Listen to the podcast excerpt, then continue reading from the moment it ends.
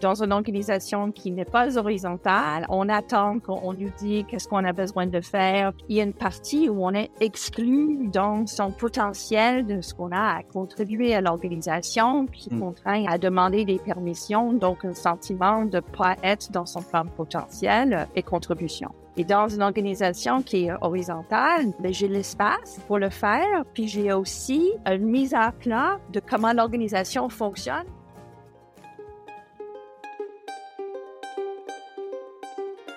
Vous connaissez l'adage après la pluie le beau temps? Est-ce que vous croyez que ça peut s'appliquer au monde du travail? Lundi au soleil, ça n'est pas un bulletin météo, c'est un podcast qui porte haut et fort la voix de celles et ceux qui pensent le travail autrement.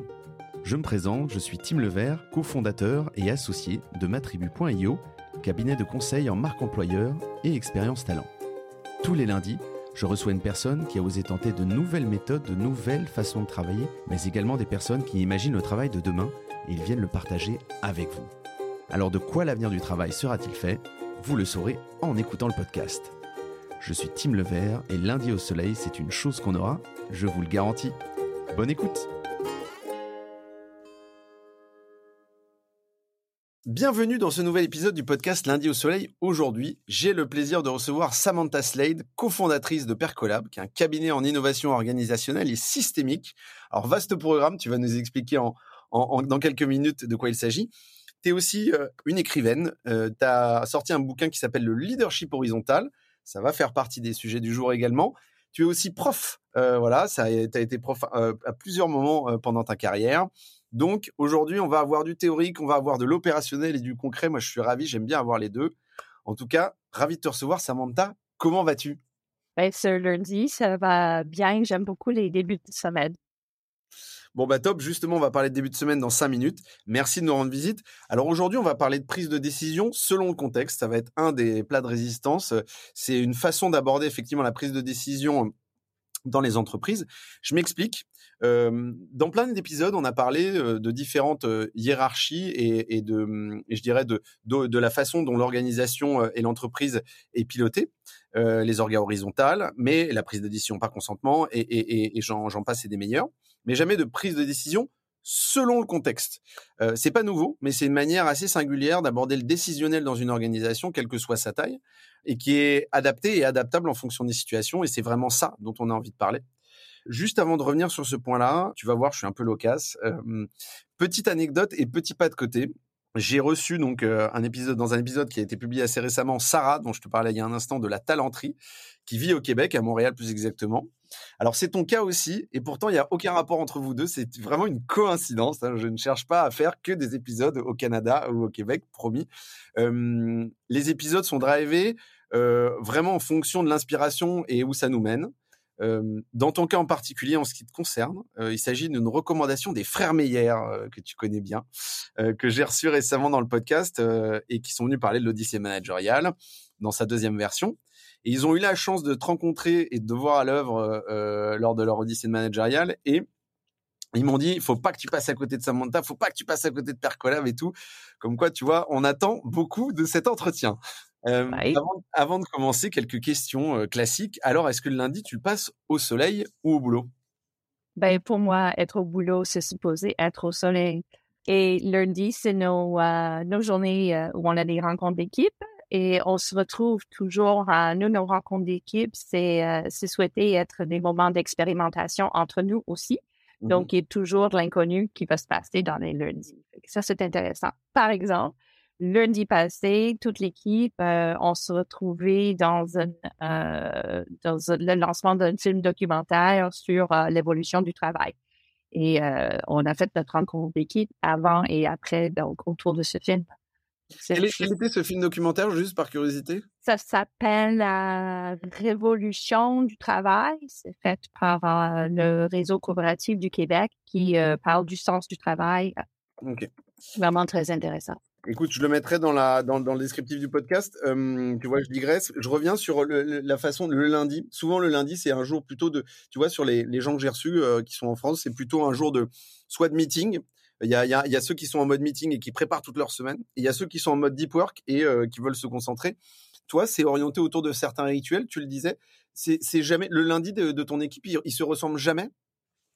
Ben, c'est toujours, euh, nous, c'est lundi de 2 à 4. Donc, on se retrouve pour deux heures. Mmh. Donc, euh, d'une part, nos rencontres, on a toujours trois places pour des invités parce que nos rencontres se passent de façon, euh, je dirais, sont une, euh, un fractal ou un microcosme du, du monde qu'on souhaite créer. C'est comme ça qu'on on aborde nos réunions. Fait que c'est quand même intéressant la manière que c'est structuré puis tenu. Fait que c'est pour ça qu'il y a souvent des invités qui veulent venir un peu vivre l'expérience, mieux comprendre euh, la différence ou comment on peut aborder une rencontre autrement. Puis on commence toujours avec un petit moment où on, on peaufine euh, l'ordre du jour ensemble. Donc, on a une, quatre catégories. Donc, euh, si on met un point sur l'ordre du jour, il faut, choisir la catégorie, le type de point qu'on met dans l'ordre du jour. On met son nom, et ensuite, on choisit, on attribue à soi-même le nombre de minutes qu'on souhaite avoir du temps collectif. Donc, on voit le temps comme un bien commun. On sait qu'on a deux heures. Donc, moi, je voudrais 20 minutes pour ce point. Et ensuite, je suis redevable de garder mon point à l'intérieur du temps que je me suis auto-attribué. Mmh Et si pendant la réunion, quelqu'un voit que, par exemple, j'ai mon point, puis il y a plus de profondeur ou plus de complexité de prévu, quelqu'un peut me faire cadeau de leurs minutes. Mmh. Donc, les minutes, ça pousse pas sur un arbre. Donc, l'idée, c'est qu'il faut qu'on se, on, on se les offre entre les uns et les autres. Et comme ça, on peut toujours rester à l'heure. Puis, il n'y a personne qui impose sur un autre quand on fait un débordement. Donc, si j'arrive à, à la fin de mes 20 minutes, puis quelqu'un va me dire, ben, c'est la fin des 20 minutes, et euh, ressenti que ça en fait plus, quelqu'un va dire, ben, je donne un cadeau de 7 minutes Mmh. et ça s'ajuste. Donc, c'est déjà, on est dans une, une bienveillance collective au service d'un objectif commun. On le vit ça dans, euh, dans la réunion collective. Et le tout commence toujours avec un rituel pour ouvrir, un rituel pour fermer. Et ça, c'est euh, c'est pas euh, pas écrit d'avance, donc les gens peuvent arriver, on peut euh, l'intention de ces rituels-là, ça nous aide à nous connecter à nous-mêmes, à nous connecter ensemble les uns les autres et nous connecter avec la raison d'être avec laquelle on est là. Et on, on, expérimente. Donc, ça peut être une question tout simplement genre de quoi j'ai hâte qui se passe cette semaine ou quelle est une chose qui m'a fait sourire ce matin ou euh, qu'est-ce qui est en train de, de bouger en moi en ce moment? Euh, ça peut aussi être pas du tout quelque chose de cognitif. On peut juste euh, dessiner quelque chose puis échanger là-dessus. On a un jeu de cartes, on peut tirer un carte puis utiliser mmh. ce jeu de cartes pour arriver. Peu importe, mais on prend le temps de se déposer parce que la science démontre et nos années de, de travail de recherche appliquée qu'on est plus efficace en, en, en rencontre et on fait un travail de meilleure qualité qu'on en prend ce petit moment ensemble avant. Mmh. J'ai même un moment qu'on avait un invité, euh, je pense d'Espagne cette fois-là, et on avait euh, dans la rencontre, qu'est-ce qu'on a besoin de déposer pour être présent dans la rencontre aujourd'hui?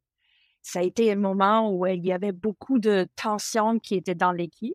Et finalement, dans cette rencontre de deux heures, on a passé plus d'une heure à juste faire le tour de cette question-là parce qu'il y avait tellement de choses qui étaient chargées moi-même, je stressais, je me disais, oh là là, ça fait tellement de temps qu'on prend pour le, tour d'ouverture, c'est vraiment intense. Notre invité avait des grands yeux, faisait, mais vous avez donc le talent de perdre du temps.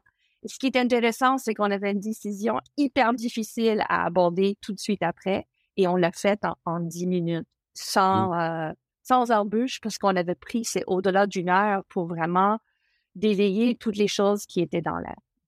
Alors déjà, merci pour cette grosse entrée en matière. Euh, tu m'avais dit que tu rentrais ouais. dans le détail. Moi, j'aime bien. Non, mais moi, ah j'aime oui. bien. C'est ah oui.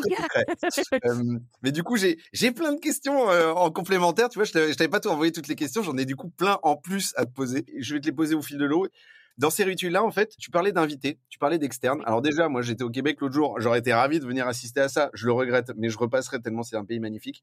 La question, c'est ces invités-là, c'est quoi? C'est des clients, c'est des potes, c'est des, des, potes des collaborateurs, c'est euh, c'est des futurs euh, candidats, euh, des, des, futurs collaborateurs. C'est qui? Oui, à tout ça. Donc, ça peut être des chercheurs qui sont en train d'essayer d'explorer comment on peut, on, comment fonctionne une organisation qui mmh. est dans un esprit plus horizontal et collaboratif. Ça peut être des gens qui sont peut-être intéressés à venir se joindre à l'équipe. Ça peut être, on collabore avec beaucoup d'universités pour des stagiaires, donc on invite mmh. toujours un stagiaire potentiel de venir vivre une expérience d'équipe pour voir si notre environnement pourrait être mmh. pertinent pour le type mmh. d'organisation qu'il cherche. Ça peut être un client qui veut mieux comprendre comment on fonctionne. Ça peut être même ce qu'on considère de façon classique un compétiteur. Mmh euh, donc, d'autres organisations, des consultants qui veulent venir, en fait, c'est ouvert, c'est ouvert aux gens. Est un, laboratoire. Donc, l'idée, c'est que nous, on expérimente et on peaufine des pratiques, puis on les partage. Alors moi, je, je, je, suis absolument fan de l'approche, le fait de faire participer, de, de ce côté un peu euh, je, suis désolé, je suis un peu terre à terre, mais moi, quand j'entends des gens qui me disent Ah, j'ai une idée, je vais, je vais monter un truc, je vais faire ça. Et, et en fait, je lui dis Mais c'est quoi alors l'idée? Il me dit Ah non, je le dis pas parce qu'en fait, euh, on va me piquer l'idée. En fait, euh, moi, je, moi je, c'est important de se nourrir. Tu parlais bah, pas que de la concurrence, de gens qui, qui viennent d'univers très différents. Je pense des candidats en particulier, des, de l'interne. Tu parlais de chercheurs. Moi, je suis impressionné. Je pense que c'est une excellente opportunité. Donc, je trouve ça très cool. je, je rebondis sur une autre question du coup qui m'est venue lorsque tu, parlais de ça. Tu parlais de la gestion du temps. Euh, moi, le temps, j'ai la sensation que, au-delà de la guerre, la fameuse guerre des talents dont on parle, euh, le temps, c'est une bataille de, chaque instant. Il y a un côté euh, dans, toi, dans ce que tu fais, il y a un côté sacralisation un peu du temps, de se dire, bah, en fait, je suis moi-même mon propre maître du temps, je peux le donner à quelqu'un d'autre. En fait, comme on le fait finalement dans le quotidien tous les jours, sans avoir cette cérémonie de, de donner du temps à quelqu'un. Toi, tu as la sensation que ça, ça impacte lors de ces réunions-là, où ça a impacté plus largement aussi le quotidien de toutes ces personnes, de tout ce collectif, parce qu'en fait, ils ont une, gestion différente du temps? Ben, quand on dit que euh, on veut faire du changement organisationnel et systémique, une des, des choses qu'il faut transformer, c'est notre rapport au temps. Là, déjà, tu as pris la métaphore d'une bataille, donc une métaphore de guerre, hein, et moi, je prends une métaphore de bien commun. Hein, donc, c'est quelque chose qu'on prend soin ensemble. C'est un autre, euh, un autre registre hein, qu'on en nomme comme ça. Et euh, ça, ce que ça nous invite, ça nous invite à respirer et ralentir. Puis une des choses, on avait un, stagiaire potentiel qui, qui est passé dans une réunion l'autre jour de l'Université McGill. Puis euh, euh, nous, on sait qu'on a une aisance avec euh, un moment de silence chez Cacolab. Parce que quand on est capable d'avoir des moments de silence, ça veut dire qu'on a une façon plus consciente de travailler avec le temps. On dit, on ne va pas juste remplir un espace vide avec du chat. On peut comme prendre le temps de se connecter, se déposer, trouver sa clarté avant de parler. Donc, pour moi, c'est un mmh. signal d'une plus grande conscience du temps. Et ce stagiaire potentiel à la fin, qu'on en avait, comment c'était la rencontre pour nous aujourd'hui, oh là, là, s'il y avait des moments de silence, euh, donc c'est inconfort qu'on a. Donc, on, Bien sûr. on s'aide mutuellement à retrouver notre confort avec un moment de silence et comprendre que ça fait partie du travail productif. Donc, on se réapproprie ces concepts-là. Écoute, c'est marrant que tu parles de ça. Bon, moi, je, suis, je fais partie de ces gens qui, quand ils prennent l'ascenseur, même quand je suis avec des gens que je connais pas, je suis mal à l'aise euh, pour le, le, quand il y a quand il y a un silence. Hein, bon, euh, par ailleurs, ça c'est un travail personnel que je dois mener. Mais mais du coup, euh, un jour, j'avais fait un test. tu vois, moi, je suis, beaucoup dans l'écoute de la respiration, du moment où effectivement, tu te prends un moment de, voilà pour inspirer, expirer. J'avais fait ça avec mon équipe, une équipe de l'époque, on était 5-6. Effectivement, j'avais bien dit aux gens, si vous n'êtes pas à l'aise, le faites pas, euh, faites autre chose en attendant, mais vous mettez pas sur votre tel ou sur votre ordi, etc. Et c'est vrai que tu as souvent ce regard un peu, un peu interloqué quand c'est la première fois que tu le fais, parce que quand c'est pas inscrit dans les process ou les habitudes, bah, tu peux vite être un peu euh, désarçonné. Et en fait, ce côté euh, se mettre un peu à nu, quoi. toi, tu, as des gens dans les gens qui rejoignent Percolab, euh, tu as quand même pas une prise de risque, mais c'est un côté un peu, voilà, euh, faut, faut, faut, rentrer dedans, faut, faut baisser un peu sa garde, tu vois. Euh, et ça, c'est, pas du tout un sujet, c'est vraiment rentrer dans les habitudes? Ben, l'authenticité au monde du travail, c'est quelque chose qu'il faut, faut, faut casser un, un, paradigme, hein, parce qu'on a été tellement conditionné à juste euh, arriver au travail avec cette façon de faire mmh. professionnelle donc, une des choses encore euh, dans cette transformation systémique, là, on, on, voit, c'est reconnecter avec l'authenticité. Et donc, ça, ça veut dire la vulnérabilité, ça, ça veut dire l'ouverture, ça, ça veut dire on retrouve euh, le respect mutuel qu'on est, on est des êtres humains ensemble. Mmh. Mais pour faire ça, les gens ont tous, euh, ils arrivent dans le milieu du travail avec leurs bagages et leurs blessures mmh. et leurs carapaces. Et on a par-dessus ça un conditionnement systémique de qu'est-ce que c'est d'être professionnel. Et nous, chez Pacolab et avec tous nos clients et tout partout où on travaille, on dit, si on peut se reconnecter avec qui c'est qu'on est comme personne mmh. entière, avec soi et avec les uns et les autres. Donc, on ne tente pas en mode thérapie ou rien de ça. C'est une troisième lien. Hein? On est des humains complets, entiers, ensemble. Mais en fait, ça fait un milieu du travail plus sain, plus agréable. Ça fait du travail plus productif.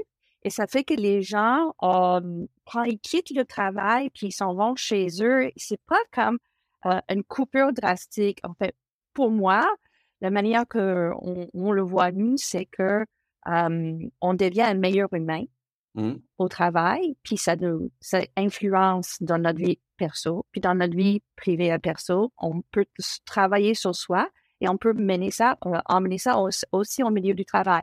Donc tout ça, ça, ça circule. Donc c'est mmh. pas des petites boîtes séparées euh, en stylo. On est un être humain. Mmh.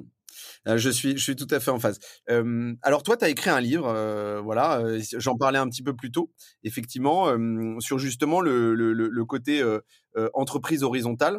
nous, on l'a dit, ça, peut être, en fait, ça peut vite, on, on, peut vite perdre les, les, les, les, auditrices et les auditeurs. Donc, ce livre s'appelle Le leadership horizontal. Est-ce que tu peux nous, nous raconter en quelques mots, justement, c'est qu'est-ce qu'une entreprise horizontale et comment ça, quelles sont les preuves d'une entreprise horizontale comme Percolab ou certains de tes clients euh, sur lesquels on reviendra après?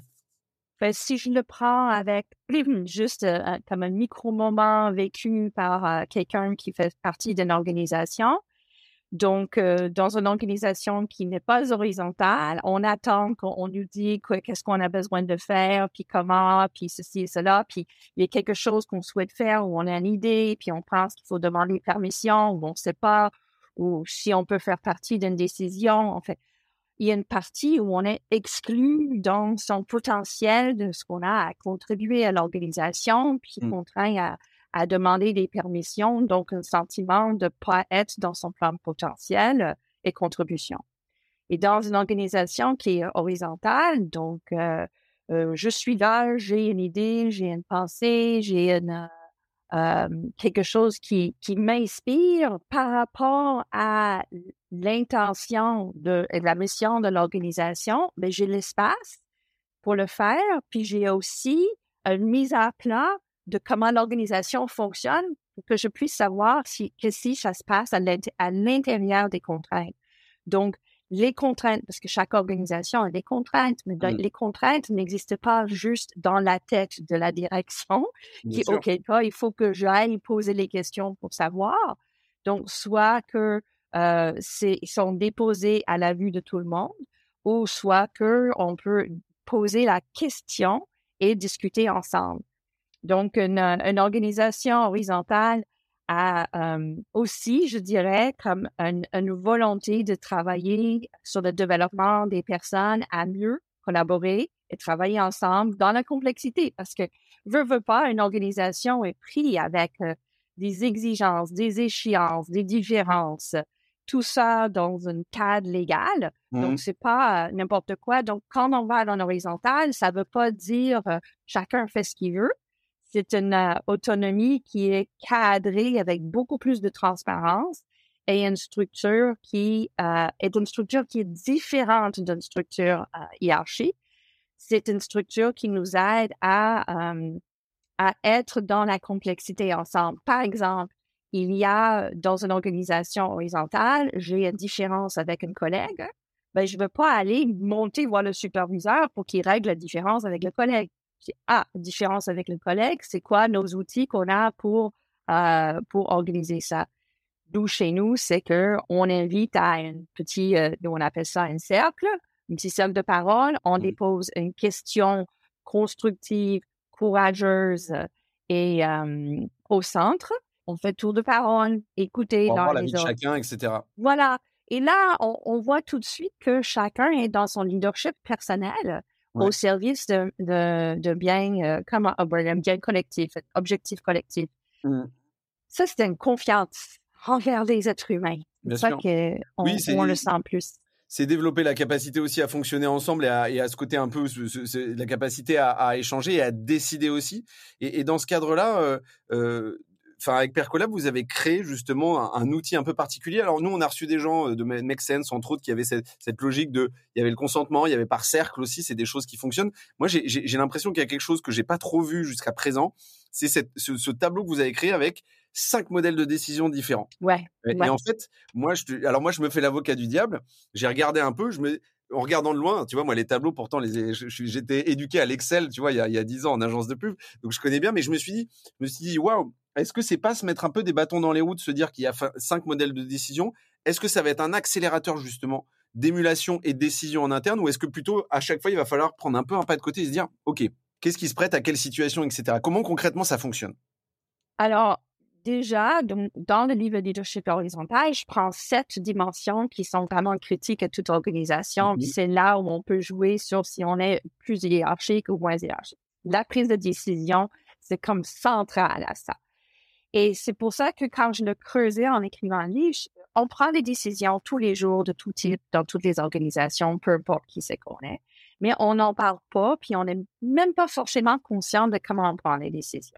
Donc, ce que j'ai fait, c'est juste mise à plat des cinq types de décisions qui existent de toute façon.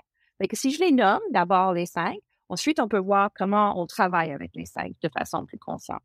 Donc, et on les connaît, on les reconnaît, ce que je veux dire d'entrée de jeu, que les cinq ont de la valeur et il n'y en a pas une qui est meilleure que l'autre. Moi, je mmh. travaille vraiment. Donc, la première, c'est des décisions autocratiques, c'est-à-dire, moi, je suis là, je vois quelque chose, je décide toute seule. Je décide toute seule tout le temps. J'ai décidé seule de venir faire le podcast avec toi en ce moment. Je décide de, de quoi je vais répondre quand tu me poses les questions. Les décisions autocratiques, qui font partie de la vie. Hein? Après ça, donc, euh, mais c'est seul. je ne suis pas en train de consulter, je, fais moi-même.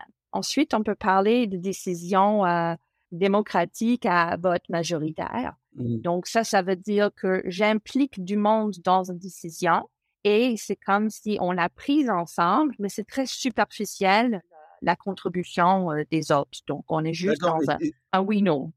Et ça, c'est pour avoir l'avis des gens ou c'est pour responsabiliser les gens qui sont autour de toi dans cette décision-là, alors que tu as l'air de dire que c'est pas, pas si importante? Ben, ça veut dire qu'on ne veut pas qu'il y ait une personne qui est redevable de la décision. On est redevable collectivement parce que c'est mmh. notre décision. C'est pas en autocratique. Je suis redevable, c'est moi-même, un, individu. Là, c'est une décision collective. Mmh. Mais la façon collective, elle n'est pas vraiment, on n'est pas en train de discuter. Il y a des gagnants et des perdants mais ça a la force d'être hyper rapide. Bon, on va manger où maintenant? Euh, il y a deux choix de restaurant, on va de quoi? On n'a pas mmh. besoin d'avoir une discussion longue. voilà. Donc, ça, c'est le deuxième. Le troisième, c'est des décisions avec conseil. Mmh. Donc, ça veut dire que je reste redevable de la décision, donc comme individu, mais je vais aller chercher l'avis et la contribution des autres. Donc, que ce soit ceux qui sont impactés par la décision, que ce soit ceux qui ont une expertise, qui peuvent enrichir la décision que j'ai à prendre. Donc, c'est au lieu de, de, penser que toute seule, je vais arriver à la mmh. meilleure décision, je vais entrer un peu dans la complexité de cette décision-là en écoutant d'autres.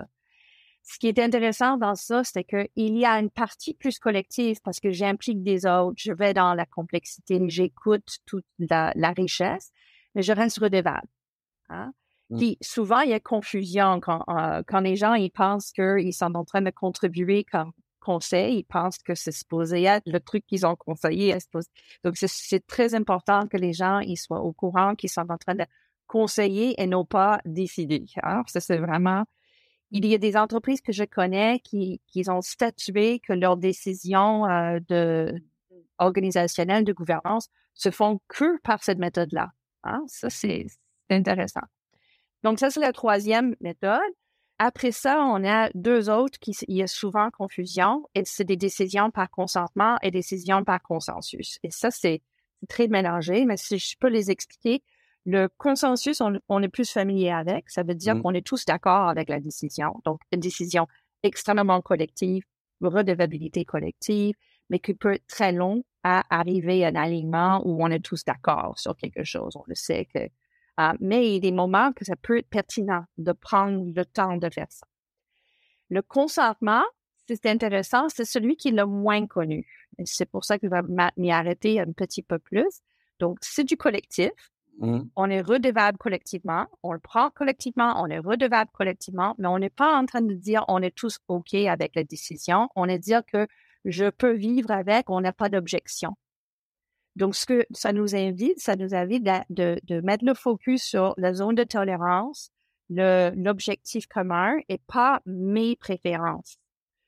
Dans les décisions par consentement, l'intérêt, c'est qu'on cherche à y aller quand même, on reste en mouvement, donc euh, d'aller un petit peu plus vite que du consensus, mais une façon d'intégrer la part euh, du collectif. Donc, les gens, s'ils n'ont pas vécu ça ensemble, peux pas savoir comment c'est vite. Mais moi, souvent, quand je vais travailler avec des groupes, euh, je vais mettre quelque chose au mur, je regarde les gens, je dis, est-ce qu'il y a quelqu'un qui peut pas vivre avec ça? Mmh. C'est une question très différente que de dire, ah, est-ce que je suis d'accord? C'est fondamental, bien sûr. Moi, je pense si je pense ça. On peut perdre une heure si je dis, est-ce qu'on est OK avec euh, ce que je suis en train de présenter? Versus, puis même si je vais le qualifier, je vais dire, est-ce qu'il y a quelque chose qu'on ne peut pas vivre avec? C'est-à-dire que si on poursuit avec la, tout ce qui est là tel quel, vous allez vous désengager de l'initiative, vous n'allez pas dormir le soir. C'est ce type de je ne peux pas vivre avec qu'on a besoin de savoir avant de poursuivre. Mmh. Et puis on veut l'entendre. Fait que si quelqu'un se manifeste à ce moment-là, je vais aller dans l'ouverture et la curiosité de comprendre. Parce que ça veut dire que soit que cette personne-là a mal compris quelque chose qui a besoin d'être clarifié ou que cette personne-là voit quelque chose qui est sur notre angle mort. Mmh. Et donc, peu importe les deux raisons, ça vaut la peine de s'y attarder un moment. Mmh. En fait, euh, euh, généralement, ça aide le groupe à aller beaucoup plus efficace. Ça génère un petit inconfort. Mais donc, quand on, on met cet outil-là dans les cinq dans notre boîte d'outils, on peut naviguer avec beaucoup plus de discernement euh, dans une organisation. Maintenant, pour revenir à ta question qui était, est-ce qu'on a besoin de chaque fois prendre une décision, d'y aller? De toute façon, les décisions autocratiques, on les prend euh, à tout bout de, de champ sans... Hein? Mais quand on vient à une décision qui est importante, est-ce qu'on le fait? Donc, le principe que je dis, c'est que si une décision implique des personnes, c'est euh, c'est important de peut-être les impliquer dans la décision. Mmh. Et donc, à partir de ce principe-là, si une décision implique des personnes, on peut voir comment on peut les impliquer. Donc, on peut mettre de côté l'autocratique et aller voir les quatre autres pour dire qu'est-ce qui sera le plus approprié à ce moment-là. Donc, ça, c'est si on veut y aller un par un. Ensuite, ce qu'on veut, c'est que l'organisation trouve son modèle qui fait sens pour lui. elle, va, elle va prendre ce qui lui. Donc, pour Percolab, toutes nos décisions du conseil d'administration sont prises par la méthode de consentement et même on a développé une, mmh. une méthodologie de consentement parce que le consentement, c'est quand même une famille, il, y a, différentes façons de... C'est un processus qui est plus long finalement, qui n'est pas un processus rapide quand même. Je, je, je, je vais le qualifier. Donc nous, on appelle ça le processus génératif de prise de décision. C'est un, c'est un protocole, on le trouve dans mon livre. Euh, j'ai un blog là-dessus, donc les gens ils peuvent aller, euh, puis y a même un petit dépliant que vous pouvez télécharger pour euh, l'utiliser. Et dans cette dans ce processus-là, c'est un protocole qui a sept étapes. Donc une fois que tout le monde connaît les sept étapes, donc c'est très vite parce que tout le monde on dit on va prendre une décision, tout le monde sait exactement comment on va le prendre. Mmh. Dans la première étape, on met la question qui est sous-jacente de la décision, qui va cadrer. C'est pas la même chose que de dire on va prendre une décision sur la vision que de dire quelle est la vision que Sécurité de travail va mettre de l'avant, hein, qui est beaucoup plus clair quand on le pose en question que juste une thématique. Et on travaille pour que la décision soit mûre, donc qu'il y a assez d'informations connues ou de, de idées qui courent pour que quelqu'un soit euh, prêt à faire une proposition. On lance une proposition, c'est une première version, ça nous fait arrêter de tourner en rond et parler, puis être dans nos préoccupations, nos peurs, tout ça, juste couper. Et ensuite, il y a un rond de clarification de la proposition et ensuite une autre ronde pour les réactions. Et on sépare les clarifications de la proposition de la réaction. Et c'est magique faire ça. Parce que les gens, en général, sont en train de dire là, là, là, là, moi, je pense que j'ai une contre-proposition, mais en fait, Oui, tu tournes en boucle un peu pas. souvent, quoi. Ouais. et on n'a même pas vraiment entendu ce que Mmh, c'était la bien sûr. proposition. On Et- est jamais. tellement en train de penser à sa proposition meilleure. Mmh. Fait que on écoute la proposition de ce que c'est vraiment, on le clarifie. Ensuite, on fait un round de réaction. Et ensuite, le proposeur va faire une, nouvelle itération de la, de la proposition, donc une, une version 2 qui est nourrie de toute l'intelligence collective qui s'est exprimée. Et dans cette version 2, là, on va aller en objection. Puis les objections, c'est pas au titre personnel, c'est pas ma préférence, j'aurais pas formulé comme ça, si c'était moi, j'aurais nanana. C'est pas ça. C'est que cette décision, cette proposition, elle est adoptée, à moins si on est capable d'identifier euh, comment elle, elle cause euh, du recul ou dommage à l'organisation telle que formulée selon les faits connus, pas mes peurs et projections. On nuance entre ça. Mmh. Sinon, elle est de facto adoptée. Et là, on fait une confirmation visuelle pour dire, parce que ça aide les gens pour dire, j'étais ici, on a discuté, je, je suis derrière. Un côté, du coup, il y a un côté très documenté, c'est ça ou? Oh, ouais, ben, et, et là, elle est enregistrée, nous, dans un registre de, de décision. Ok. Mais ce que ça fait, c'est que la confirmation visuelle, c'est aussi un fast track Mm. pour dire, ah, ben, euh, euh, je peux arriver avec une, une question ou une proposition et tous mes collègues, ils lèvent le pouce. Ben, Mm. en fait, on n'a pas besoin de passer à travers le protocole. C'est qu'il y a eu un alignement, puis on l'a vu tout de suite, ben, c'est, c'est considéré adopté et c'est enregistré. Mmh. Donc, nous, notre maximum, c'était 19 décisions euh, de gouvernance dans une réunion de deux heures. Mais C'est parce qu'on en avait tellement qui étaient mûrs, on, on a pu juste les passer et on a pu passer le temps là où on avait besoin de passer le temps. Et juste là-dessus, euh, euh, ça, c'est des choses que vous avez créées ou vous vous êtes inspiré de, de, de- évidemment d'organisations qui utilisaient déjà un certain nombre de typologies de décisions. Vous avez un peu tout regroupé dans ce côté un peu boîte à outils. Est-ce que tu as d'abord tout testé avec Percolab et tu t'es dit, putain, il y a des trucs qui fonctionnent mieux que d'autres, etc. Comment ça s'est passé le process de, création de cette boîte à outils?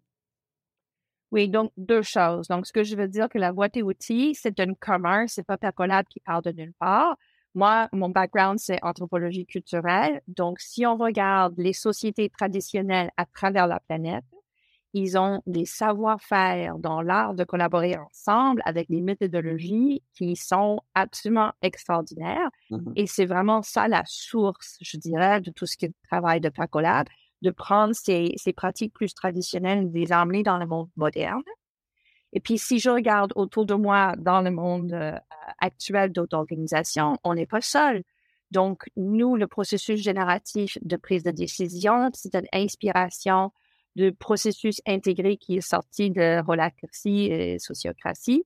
Et donc, nous, on a, on a ajouté euh, deux autres étapes qui fait qu'on peut, peut travailler plus avec la raccourci, puis cette euh, première étape pour être mûr, puis avoir la question au centre.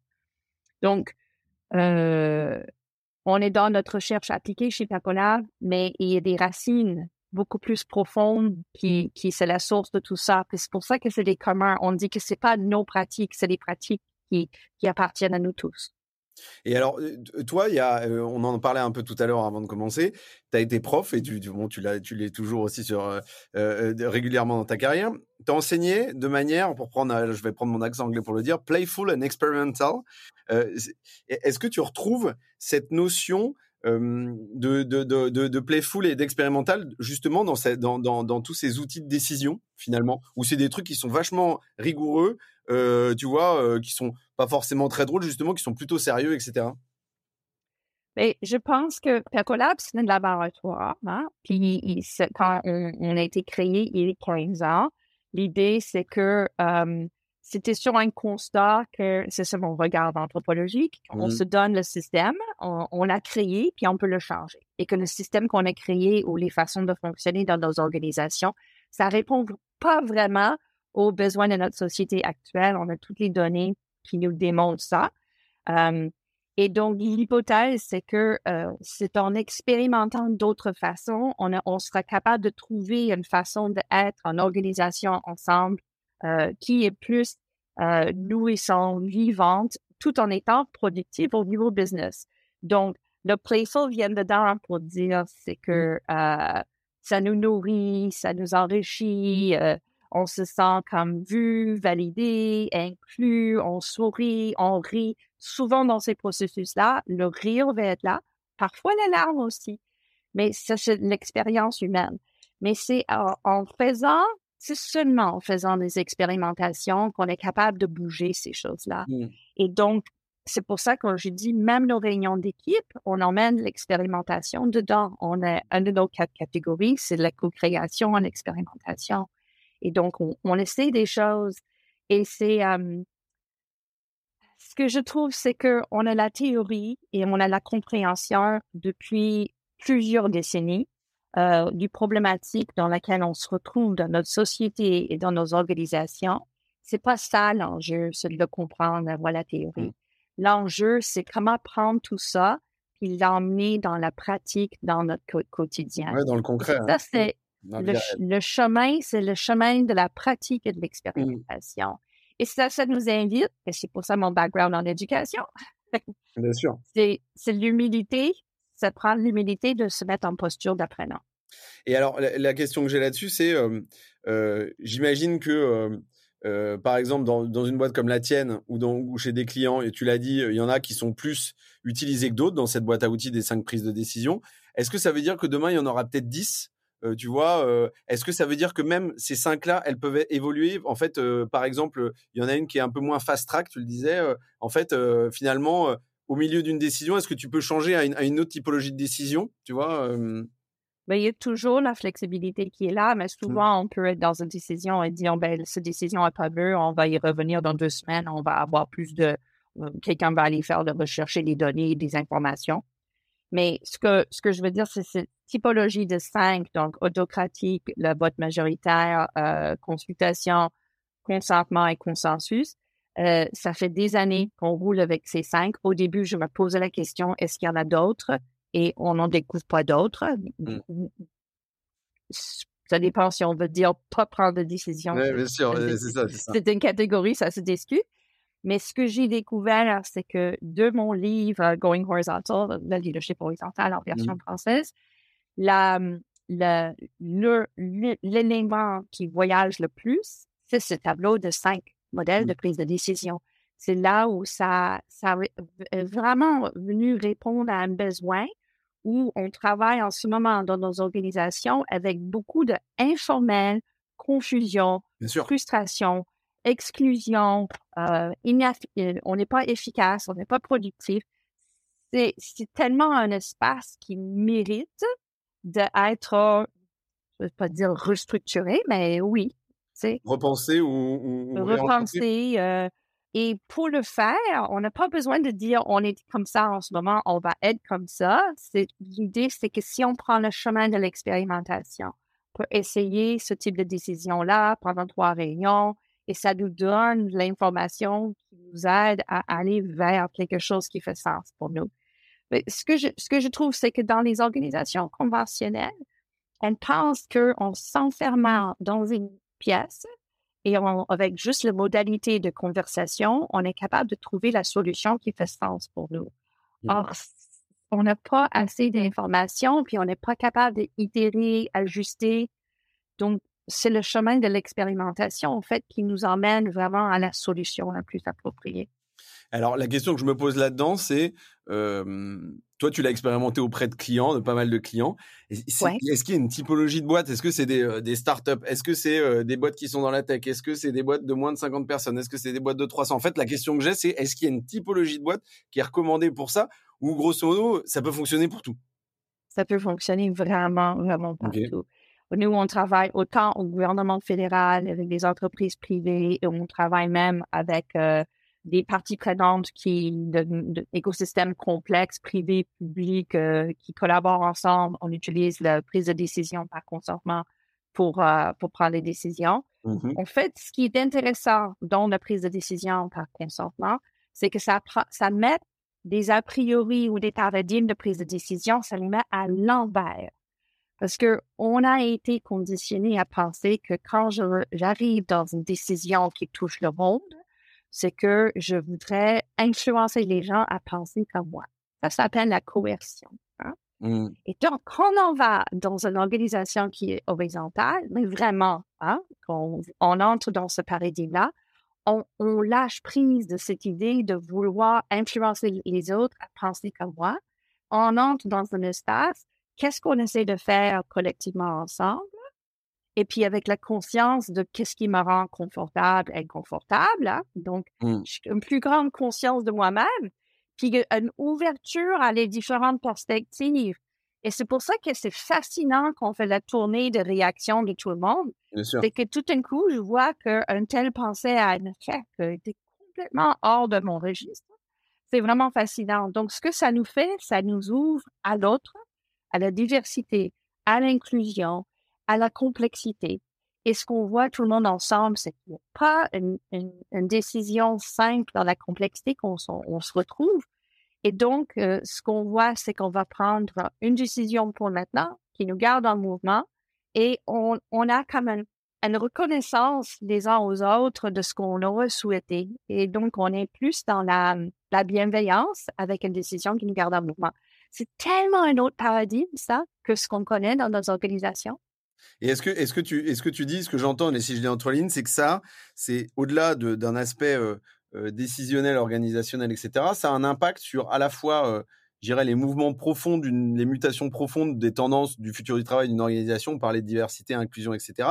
Et aussi sur la fidélité des collaborateurs, de se dire, bah, en fait, c'est des boîtes dans lesquelles j'ai envie de rester. Tu sens que c'est Tout à fait. Ouais. C'est que dans ces moments-là, en ce moment, les décisions, ils se sentent, ils se sentent pas partie de décision, ou même ce qu'on en fait partie. On est dans cette culture de, de, de s'influencer les uns et les autres, puis on ne se sent pas écouté, entendu, euh, reconnu. Je vais donner un- un- une anecdote qu'on avait chez Percolab. Pendant le COVID, euh, comme beaucoup de boîtes, euh, on a, on, on, on s'est dit on va changer de bureau Mhm. toutes sortes de bonnes raisons.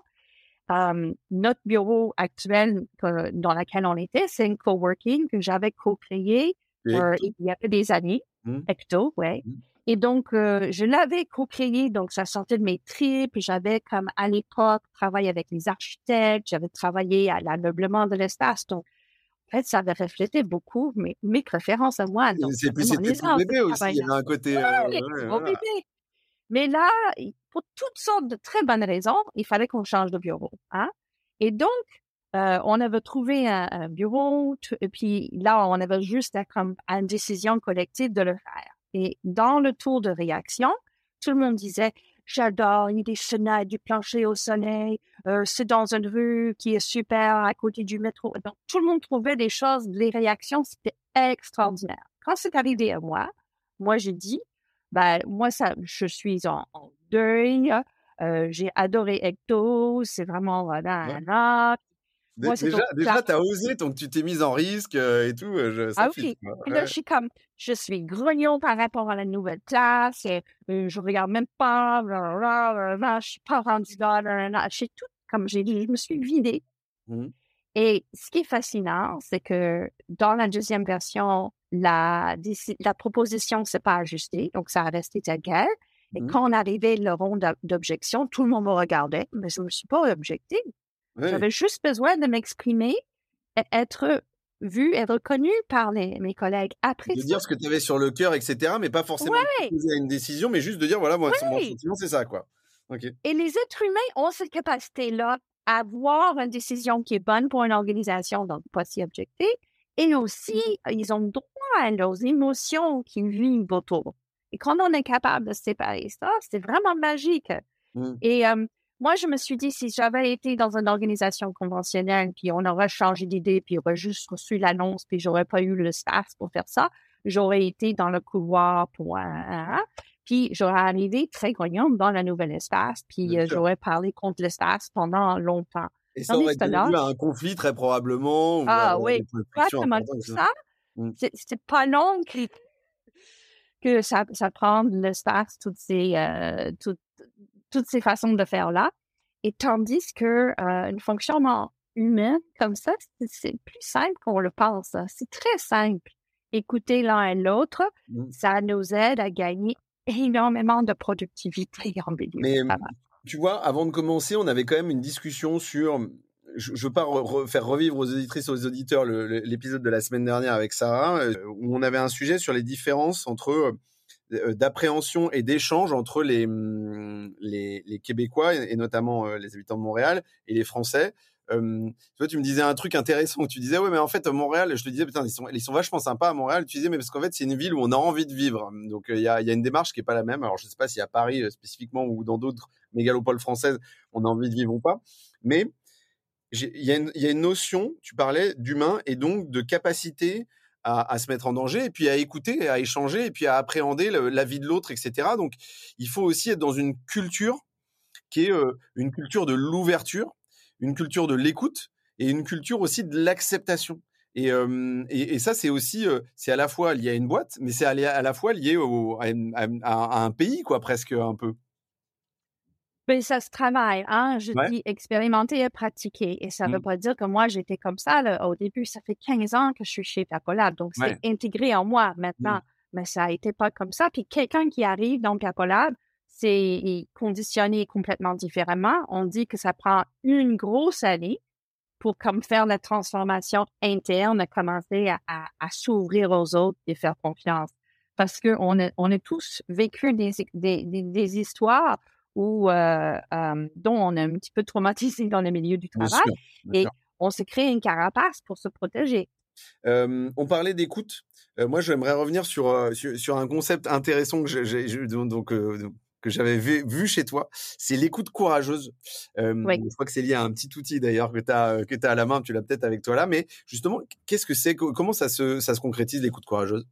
Donc, l'écoute courageuse, ce jeu-là est un produit qui est dérivé du livre Le leadership horizontal parce que mmh. le livre Le leadership horizontal, ça voulait aider les gens de, de au-delà de juste comprendre ce mouvement-là, mmh c'est qu'est-ce qu'on peut faire euh, lundi matin. Mais ce qu'on a compris, c'est que euh, si on n'a pas une qualité d'écoute de base, c'est difficile d'entrer dans d'une leadership plus collaboratif et participatif. Parce que la base, c'est l'écoute les uns les autres. Donc, de là est venue l'idée de ce jeu, l'écoute courageuse. Et donc, tout simplement, euh, on invite les gens à, à ralentir piger une carte de, de ça s'appelle des cartes je raconte. Donc, une personne va piger une carte je raconte. les cartes de je raconte, c'est, c'est tous les domaines de pratique qui viennent du livre de leadership horizontal. Donc, prise de décision, autonomie, transparence, relations et conflits. Donc, on voit les thématiques qui sont là. Mmh il y a des petites questions pour nous guider. Puis l'idée, c'est qu'on trouve une anecdote de la dernière journée, deux, trois jours. On n'est pas en train de chercher une anecdote performative. On n'est pas en train de chercher une histoire qu'on a déjà racontée. Donc, tout de suite, c'est quelque chose de très récent. Ouais, c'est quelque chose de très récent. C'est très récent. Donc, forcément, on n'a pas pratiqué cette anecdote-là. Mmh on, est donc tout de suite invité dans la vulnérabilité. Ce qui aide, c'est que les gens, ils, ils, hésitent à partager des choses parce qu'ils sont préoccupés par ce que les autres ils vont dire. Donc, dans le jeu, on, s'occupe de ça parce que tous les autres qui sont dans le rôle d'écouter, ils ont des cartes d'écoute. Puis, ils pigent une carte d'écoute, ce qui fait en sorte que ça les, euh, ça les invite à écouter l'anecdote à partir de cette carte d'écoute. Je peux en piger une en ce moment, ça va mmh donner quelques exemples. J'ai demandé les de et les auditrices ne voient pas, mais tu as un, paquet de cartes devant toi et tu es en train de piocher, de piger, pardon, comme, tu dis en québécois. Je vais prendre trois cartes pour qu'on peut sentir ces idées d'écoute. De, demander de l'aide ou en offrir, c'est bon de demander de l'aide, c'en est une. Authenticité, être la personne qu'on est vraiment. Gratitude et appréciation, la reconnaissance est une pratique de paix. Donc, vous voyez le type de registre qu'on invite les gens. Donc, c'est une, écoute non habituelle, appréciative, qui nous, nous invite vraiment dans quelque chose de différent. Mais tu Et la personne... pardon de te couper, tu touches à, de l'intelligence émotionnelle, là. C'est-à-dire qu'on est ah, oui. la compétence, on n'est pas dans du hard skill, quoi. On est dans du soft ah skill. C'est hyper particulier, quoi. Oui, ouais. Et ce qu'il fait, c'est que ça invite la personne qui écoute de, quand il va faire un retour à la personne qui a raconté son, son anecdote, ça va toujours être autre chose. Puis ça dit, sur les cartes, ça dit conseil avec un grand X. Donc, on ne donne pas de conseil. On fait juste faire miroir à la personne. Voici ce que j'ai entendu dans ton histoire. par rapport à demander de l'aide. Tu as demandé de l'aide, tu as reçu de l'aide là dans ton histoire. Donc, c'est extrêmement constructif, hein, ce qui se passe. Et c'est une expérience positive. Puis ce que ça fait, c'est trois choses. Hein, et on a la recherche en ce moment qui est en train de le démontrer. Un, ça nous aide à se sentir plus apaisé, calme et mmh. bien, ce qu'on a besoin dans le milieu du travail. Hein. Ça nous aide, oui, à se sentir connecté avec les personnes qu'on a jouées. Puis on a même euh, utilisé ce jeu dans les contextes de conflits aigus où les gens ne se parlaient plus, puis ils étaient capables de se reconnecter à travers le jeu. Donc, ça, je suis pas en train de dire qu'il faut dans un contexte de, de, conflit.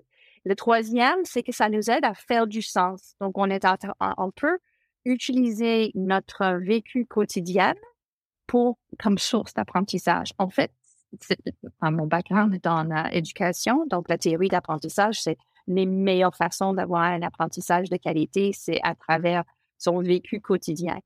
Et donc, euh, on peut raconter des histoires d'une thématique, n'importe quoi, et ça nous aide à, faire du sens. Puis, comme une expérience collective, positive, facile, euh, ça prend 15-20 minutes pour jouer ce jeu-là. Mmh. Nous, on emmène dans les organisations, mais euh, tout partout, comme façon de démarrer une réunion, comme façon de démarrer un événement, parce que ça accélère la connexion tout de suite et l'authenticité. Il y a un côté icebreaker, brise-glace, quoi. Oui, oui. Mais il y a aussi une manière de faire du sens.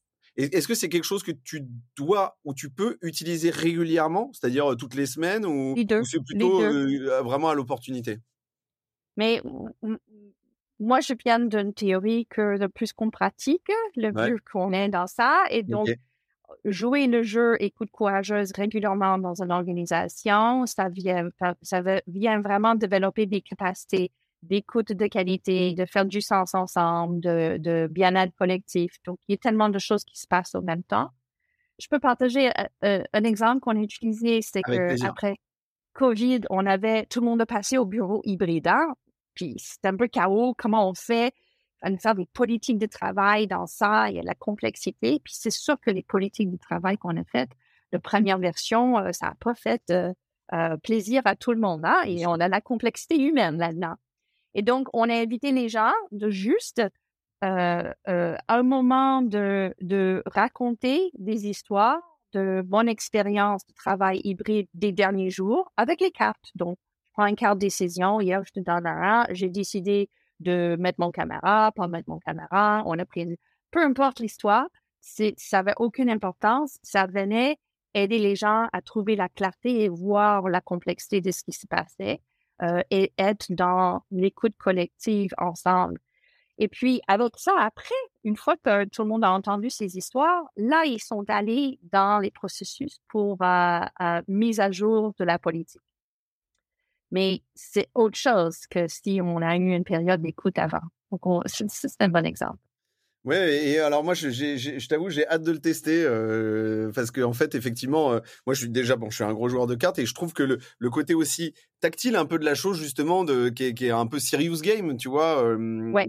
Bah, en fait, permet aussi de lever les éventuels freins que tu peux avoir en tant que personne aussi, de, de tu vois, te, voilà, te mettre devant tout le monde sans filtre, etc. Je veux juste dire que chez Percolab, on offre l'opportunité de, découvrir le, jeu en ligne par personne une fois par mois, gratuit. Mmh. Donc, si vous allez sur le site web, vous pouvez voir puis vous inscrire. Puis, à chaque mois, il y a des gens qui viennent du monde entier. Donc, on fait une fois par mois en français, une fois par mois en anglais. Donc, euh, j'invite vos écouteurs à, votre auditoire, si vous voulez aller le découvrir. Bien sûr. Mmh, bah, j'en ferai partie, bien évidemment, tu me connais. j'ai, une, je reviens sur un autre outil et, après, on, on, on, arrivera sur les questions de fin classiques du, du, podcast. Mais moi, j'ai entendu parler de la practice wheel. Je crois que c'est quelque chose que toi, tu utilises dans, dans, la conception, dans la façon dont tu travailles. Non, c'est quelque chose que c'est un outil. Comment tu l'envisages, la practice wheel? Et qu'est-ce que c'est surtout? Et en fait, je reviens toujours aux sept thématiques qui sont la base du leadership horizontal. Chez ces thématiques, hein, ils ont été euh, prouvés que c'est des portes d'entrée faciles pour commencer à, pratiquer soi-même, à se transformer soi-même dans un paradigme du leadership horizontal. Hein, parce que c'est pas juste euh, transformer les autres ou son organisation, on commence par soi. Et donc, la, la, la roue de la pratique, c'est juste en cercle, on les voit. Donc, euh, euh, l'intention, l'autonomie, la, les réunions co-gérées, la transparence, la prise de décision, l'apprentissage et le développement, les relations et conflits. C'est les sept composants. Mmh. Donc, on en a où on peut voir euh, des détails de chacun de ces sept-là, mais ça nous aide à dire, c'est une invitation à soi de comment je veux pratiquer euh, moi-même et modéliser ça pour d'autres, puis l'ancrer en moi. Parce que c'est comme je disais, c'est un changement de paradigme, vraiment de, euh, de arrêter d'être dans la coercion d'autres vers mes préférences à de voir l'intention partagée comme le leader invisible. Et est-ce que quels sont euh, euh, quels sont les grands avantages de l'utilisation de, tu vois, de la practice wheel? C'est juste que ça te permet d'avoir une base de process euh, pour commencer à faire un changement. c'est presque un outil d'accompagnement au changement? Oui, oui, oui, oui, c'est ça. On a ça. Donc, on a, on a développé plusieurs outils qui aident les gens. On en a un autre qui est matrice de collaboration, qui aide les gens à prendre une, une euh, situation de collaboration qu'ils sont en train de vivre et de faire une analyse selon les sept éléments de, de la roue de la pratique.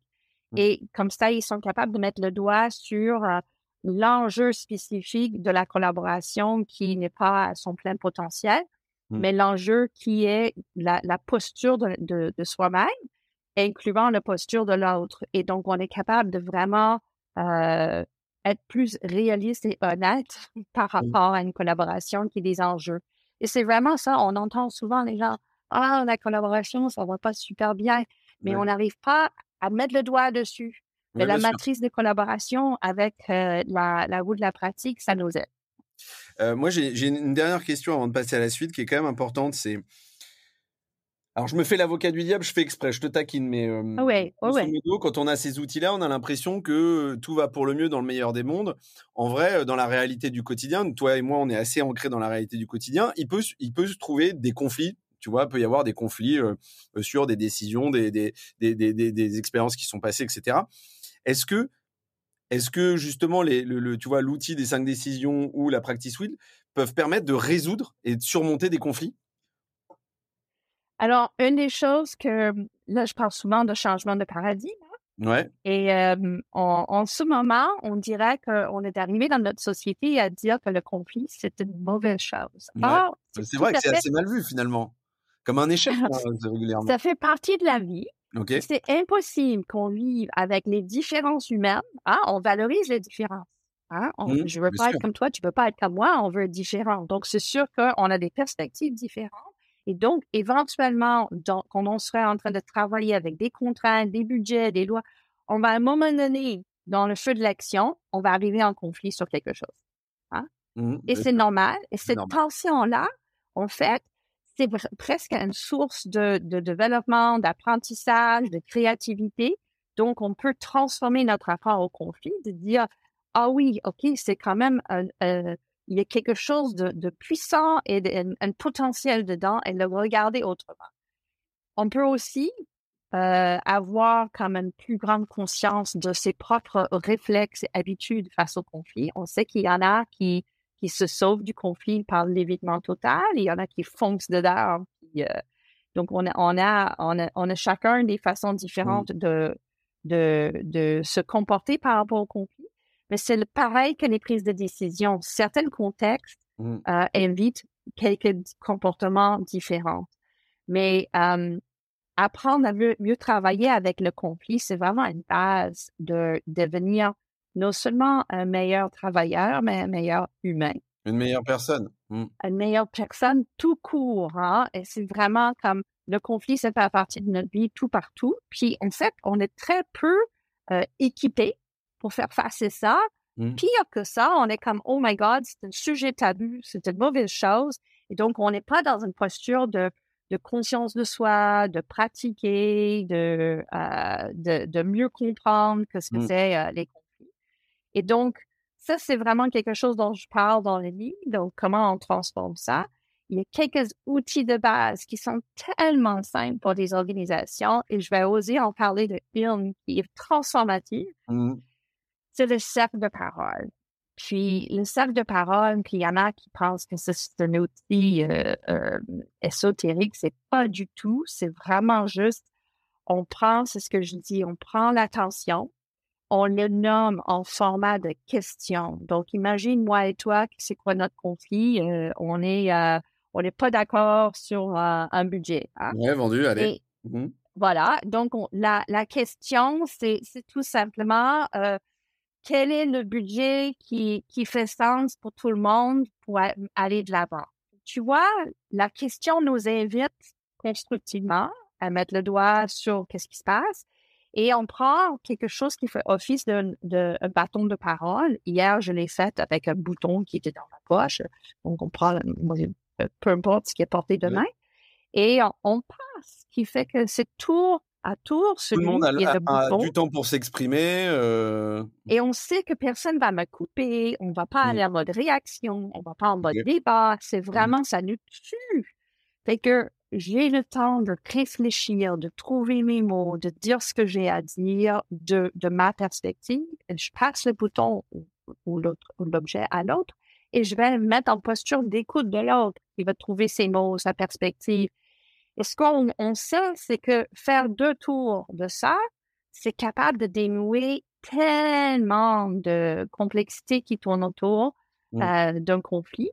Ça ne règle pas tout. Il y a d'autres méthodes qui existent aussi. Bien sûr. Mais ça, c'est tellement, euh, si on fait ça de façon préventative, donc imagine, moi et toi, on fait ça pour le budget au moment où ça arrive. Exactement. Bon, on fait une cercle, ça nous prend 15-20 minutes, hein, parce qu'en fait, on découvre les perspectives euh, qu'on ne voyait pas. Avant ça, j'étais dans ma projection de ce que tu pensais. Toi, tu étais dans ta projection. Donc là, on arrête de projeter les uns sur les autres. On a vraiment une vraie écoute. Ce qui fait que le conflit s'arrête là. Si on n'a pas ce petit cercle de 15 minutes, la prochaine chose qu'on sait, c'est que toi, tu as parlé à d'autres personnes, j'ai parlé à d'autres personnes, on a des clans, on a différentes façons de penser, les tensions sont ici et là. Fait, on le connaît, hein, la plupart des organisations, ça arrive comme ça. Et donc, j'ai écrit un article dernièrement sur le cercle de parole, vraiment comme un outil de base qui est tellement peu connu dans les organisations qui peut faire du bien tout partout. Là. Et le plus, le plus gros écueil, tu l'as dit, le plus gros écueil, c'est pas de le faire, c'est c'est d'expliciter la démarche et qu'en fait, il s'agit pas d'un outil ésotérique qui sort du chapeau, machin, qui est un truc qui est très rationnel, très terre à terre finalement ça a montré, ça, ça a fait ses preuves depuis le début du temps, de cette mmh. parole. Et euh, c'est, je pense que c'est le moment qu'on y retourne. Et ce qu'on sait plutôt, c'est que ce qui fonctionne pas dans les organisations, ce qui fonctionne pas dans la société, on a la difficulté à vivre avec la différence en ce moment. Une question que je me pose, c'est mmh. jusqu'où, où est-ce qu'on va apprendre à notre vivre ensemble? Hein? Et si c'est pas au milieu du travail, euh, moi, j'aime beaucoup, en tout cas, cet outil-là euh, que je ne connaissais pas et, euh, et, en fait, il me paraît pas non plus du tout ésotérique. Moi, j'aime beaucoup ce genre de choses. Quand même, il le sait. Je trouve que c'est quand même intéressant de le tester. Si on se sent de le tester, c'est, hum, je pense que c'est ça qui est important. Je te propose qu'on passe à, la dernière partie. Alors bien évidemment, il y a toute une notion de est-ce que tu as un livre, un film à nous conseiller? Alors je te, tu vas bien évidemment pas nous recommander ton livre. Moi, si moi je le recommande parce qu'il est très cool et je le mettrai ainsi que les outils dont on a parlé bien évidemment dans le descriptif. Mais est-ce que tu as un livre à nous conseiller, un film ou autre chose, des séries qui sont liées effectivement à cette à cette richesse et ces enseignements dont on a parlé ensemble? Ben, un livre que je pourrais conseiller, mais c'est ma perspective canadienne et anthropologie culturelle qui croise avec le milieu économie et business. C'est le livre Indigenomics de Carol Ann Hilton.